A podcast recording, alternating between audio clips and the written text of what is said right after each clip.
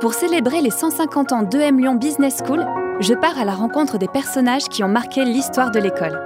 Je les questionne surtout sur nos enjeux actuels et à venir. Ce soir, direction Lyon, en 1892. J'ai rendez-vous avec le président de la Chambre de commerce, Édouard Hénard, pour parler de la transition numérique. Bonne écoute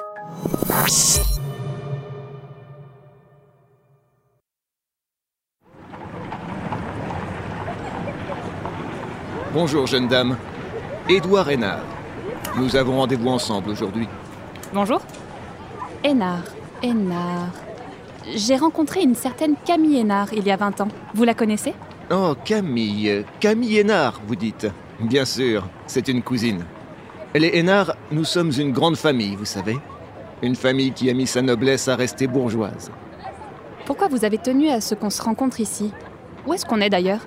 Nous sommes devant le musée historique des tissus du 34 rue de la Charité. J'ai participé à sa création et il s'avère que je suis très amateur d'art. C'est ici aussi que se trouve notre école supérieure de commerce et de tissage. Alors voyez, c'est un lieu incontournable. Vous allez voir. Notre chambre a fait grandement les choses. Ce bâtiment ne mesure pas moins de 22 mètres de façade et il a été construit spécialement à cet effet dans la cour de l'école.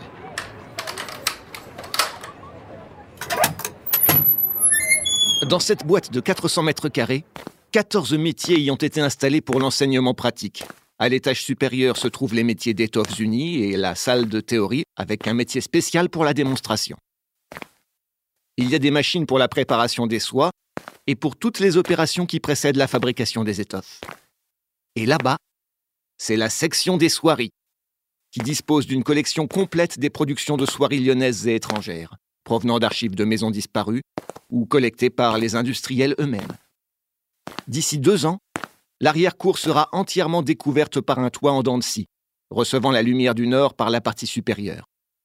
Il sera transporté 12 métiers à bras montés en façonné. Monsieur Penaud m'a parlé de l'ouverture d'une section de tissage en 1876. C'est donc ici que les élèves apprennent le fonctionnement des métiers? Je reconnais que c'est grandiose.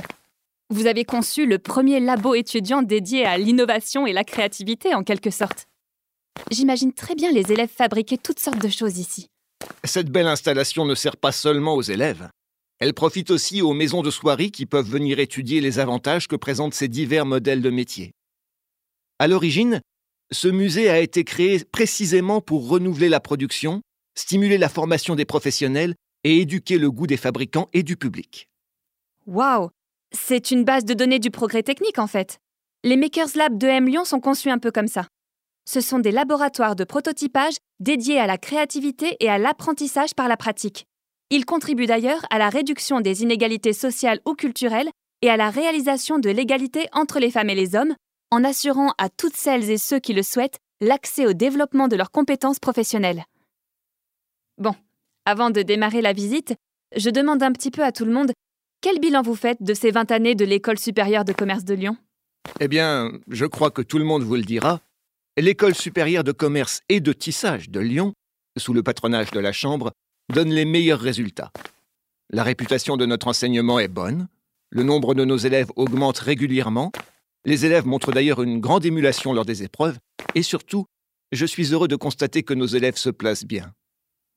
C'est d'ailleurs en grande partie grâce au concours actif de M. Pagnan et son initiative de créer une association des anciens diplômés de l'école.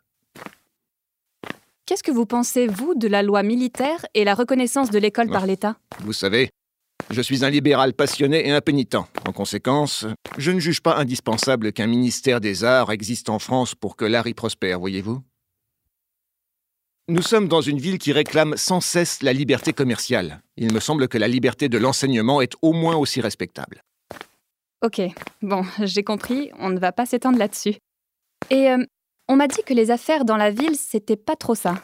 Oh, les débuts du Second Empire avaient pourtant été une période faste pour la fabrique lyonnaise. Je me rappelle un temps où la cote des soies faisait des bons qui surprenaient même ceux qui attendaient la hausse et en profitaient.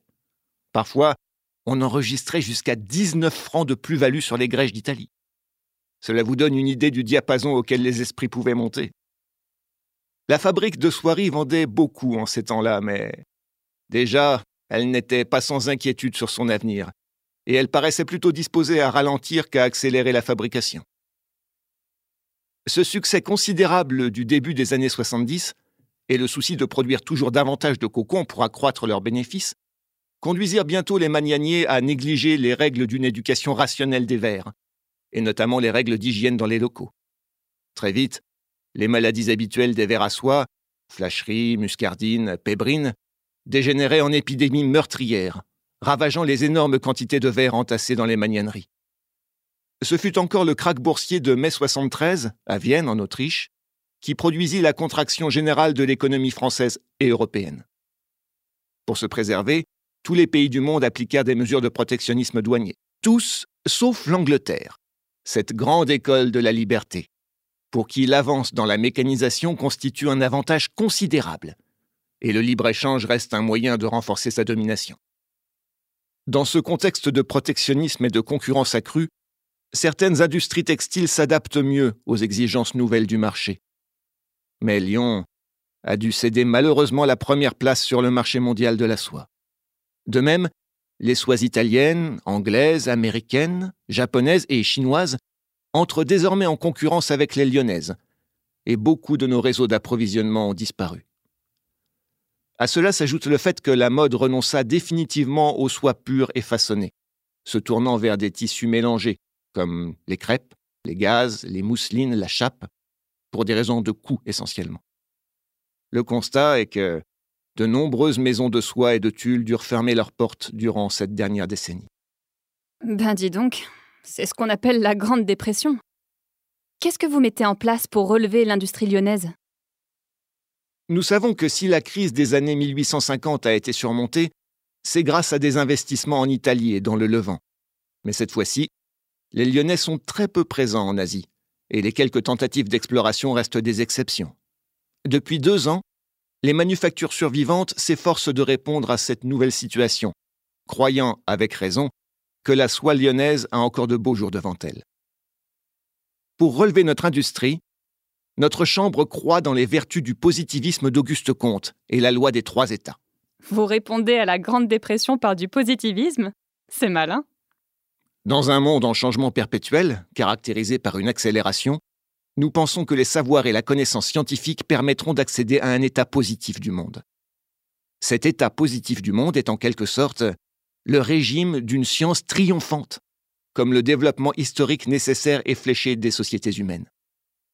Pour nous, cela veut dire adopter une méthode rigoureuse, unitaire et contrôlable dans les divers domaines du savoir, ce qui implique une confiance évidente dans le progrès et le développement des sciences. Lorsque le monde sera aux mains des industriels et le pouvoir aux mains des scientifiques, ce sera alors l'avènement d'une société nouvelle. Ce discours va faire plaisir aux membres de Scientia, ça c'est sûr. c'est l'assaut de M Lyon qui a pour but de vulgariser la science. C'est au moment où la lutte industrielle devient de plus en plus ardente entre les peuples, et où l'on parle sans cesse du relèvement économique du pays, qu'il convient de ne pas oublier qu'un des moyens sûrs est de pourvoir ceux qui sont appelés au gouvernement du travail d'une instruction plus solide et plus appropriée. C'est une des questions capitales de ce temps. Le docteur Penaud l'avait prévu avant les autres, et en a préparé la solution par ses diverses écoles d'Anvers, de Mulhouse et spécialement par son école de Lyon, qui restent des modèles à imiter. Réfléchissez. N'est-ce pas grâce à l'intervention de Pasteur, quand il réussit à juguler la maladie, que la production de cocon put se relever en 1877 Mais cela, c'est le rôle de l'université de médecine, n'est-ce pas?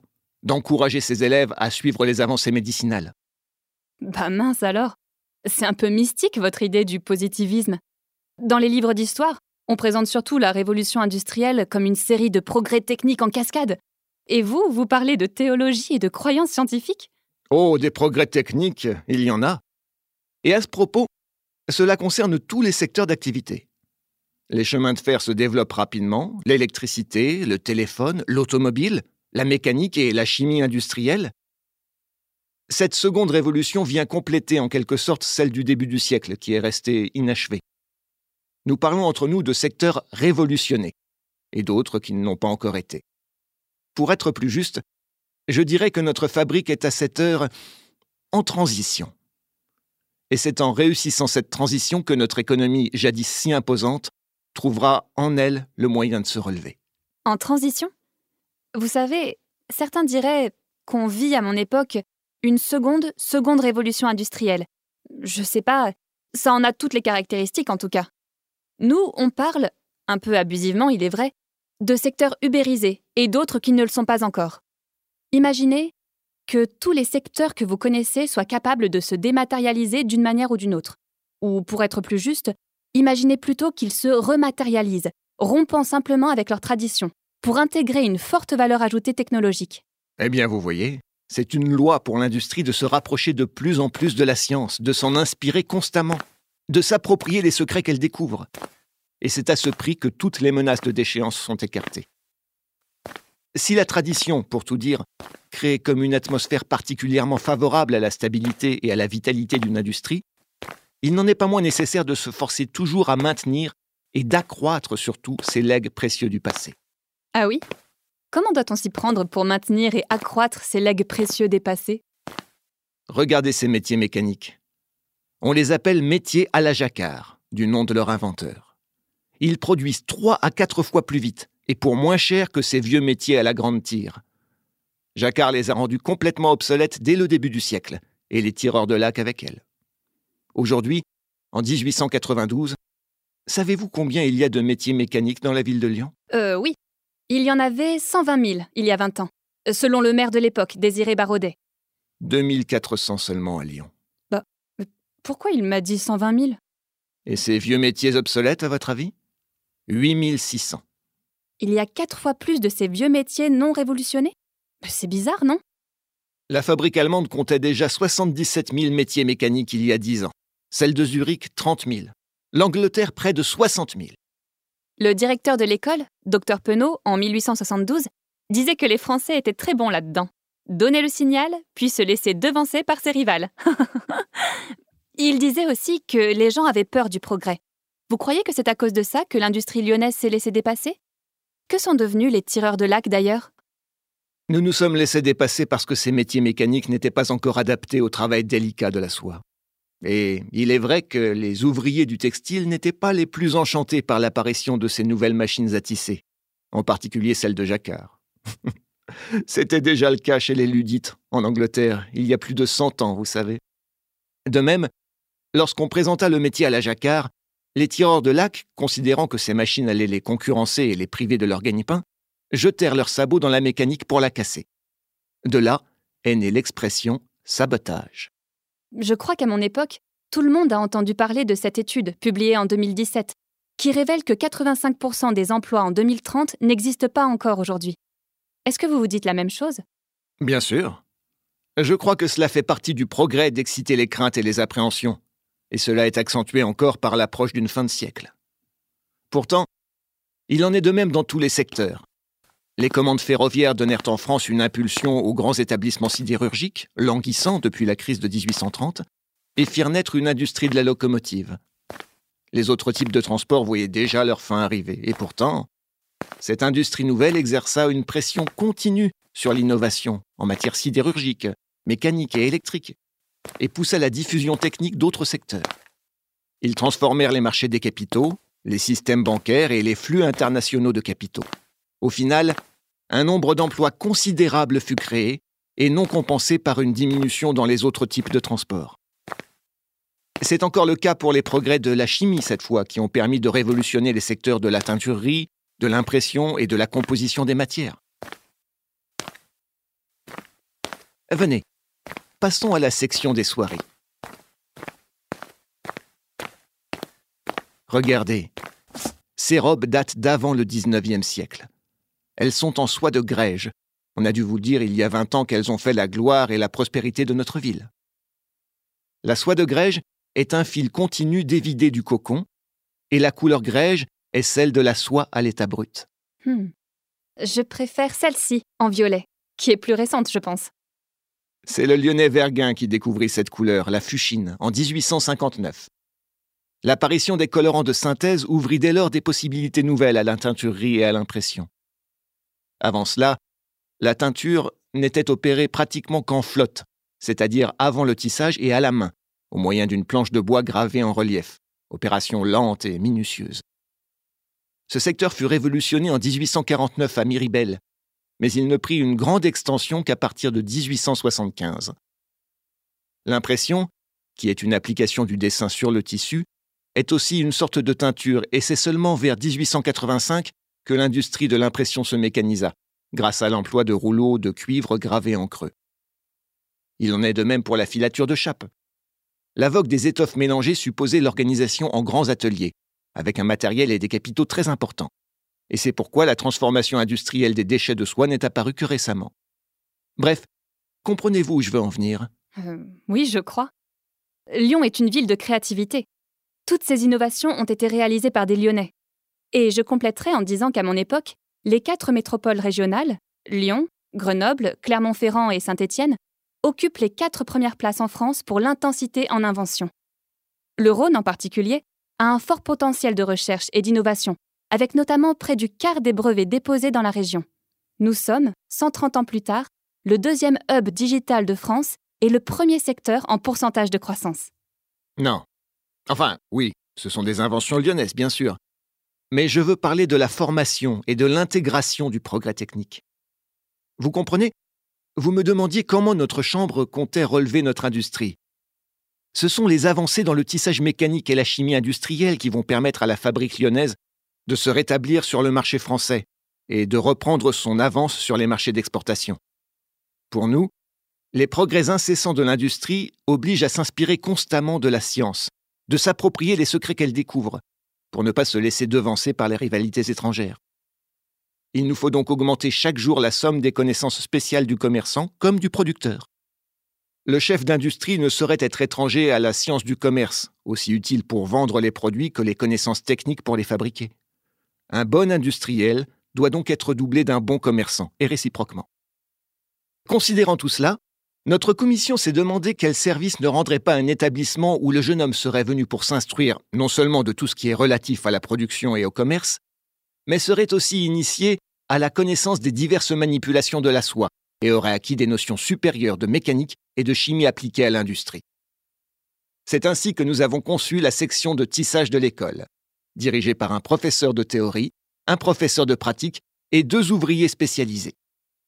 Notre commission a investi 50 000 francs dans cette section. Et devant le succès rapide de ce programme, elle a décidé cette année d'y adjoindre une troisième division sur la chimie et les matières tinctoriales. Alors le rôle de l'école supérieure de commerce et de tissage est en quelque sorte de répondre aux besoins du marché, mais aussi de faciliter la marche avant du progrès. Dès 2018, EM Lyon annonçait la création de trois instituts thématiques, capables de répondre aux besoins futurs du marché et de dessiner celui de leurs étudiants. Parmi eux, l'Artificial Intelligence in Management Institute, qui regroupe 40 chercheurs du monde entier qui étudieront les conséquences business, managériales, sociales, comportementales et éthiques des ruptures portées par l'intelligence artificielle et les nouvelles technologies. L'école prévoit aussi d'investir 17 millions d'euros dans le numérique sur les trois prochaines années, afin de transformer son organisation pour une plus grande efficacité opérationnelle et davantage d'excellence académique. Ces investissements doivent permettre d'atteindre un équilibre de 80% d'enseignement en présentiel et de 20% en ligne. Je ne peux que féliciter votre commission de son excellente initiative, même si je n'ai pas tout compris, je dois l'avouer. L'intelligence artificielle? C'est assez simple. Un ordinateur ou un robot fonctionne un peu sur le même mode que ces cartons perforés du métier à la jacquard. C'est un système binaire. Oui, non, oui, non. EM Lyon est très en avance dans ces secteurs d'avenir. D'accord, je vois. Venez. Je voudrais vous montrer une dernière chose. Regardez cette salle. Elle est vide? Elle est vide, oui, pour l'instant. La politique de notre Chambre devient de plus en plus visionnaire. Nous finançons actuellement des fouilles sur le site d'Antinoé, en Égypte, où sera mise à jour la plus importante collection de textiles de la fin de l'Antiquité. Dans cette salle se mêleront des tapisseries d'époque romaine et des pièces de soieries orientales. Bientôt, des acquisitions remarquables seront réalisées auprès des plus fameux antiquaires, collectionneurs ou amateurs d'art ancien, et des donateurs, attirés par le prestige de la collection, concéderont des pièces uniques. L'usine Lumière de Montplaisir nous promet aussi de grandes avancées en matière photographique. D'ici quelques années, Ils pensent être capables de nous doter de projections lumineuses de vue appropriées, qui nous seront très utiles pour les cours de géographie commerciale, par exemple. Cette méthode, dont nous serions les initiateurs en la matière, nous fournirait des moyens d'entretien précieux pour les yeux, qui, mieux que de longues descriptions, viennent en aide au développement donné par les professeurs. Je trouve cette pièce vide très éloquente du coup. Vous voulez dire que l'action est fille du rêve, finalement. Je vous quitte là-dessus, monsieur Hénard. Merci pour vos conseils et vos explications. À bientôt. L'émission est finie pour aujourd'hui. J'espère que ça vous a plu. Sympathique ce monsieur Hénard. Je crois qu'il a voulu se montrer rassurant sur l'idée du progrès et le développement fléché des civilisations humaines. Ce podcast vous est proposé par EM Lyon Business School, avec Sébastien Durand dans le rôle de Édouard Hénard, Juliette Père, moi-même, dans le rôle de Mia, le studio Audiovisite pour les prises de voix, à l'écriture et à la réalisation, Naguib Boufraï de l'émission Capsule. La prochaine fois, nous irons voir Pierre Pagnon, dit l'Express, pour parler de l'employabilité et du réseau Alumni. À bientôt!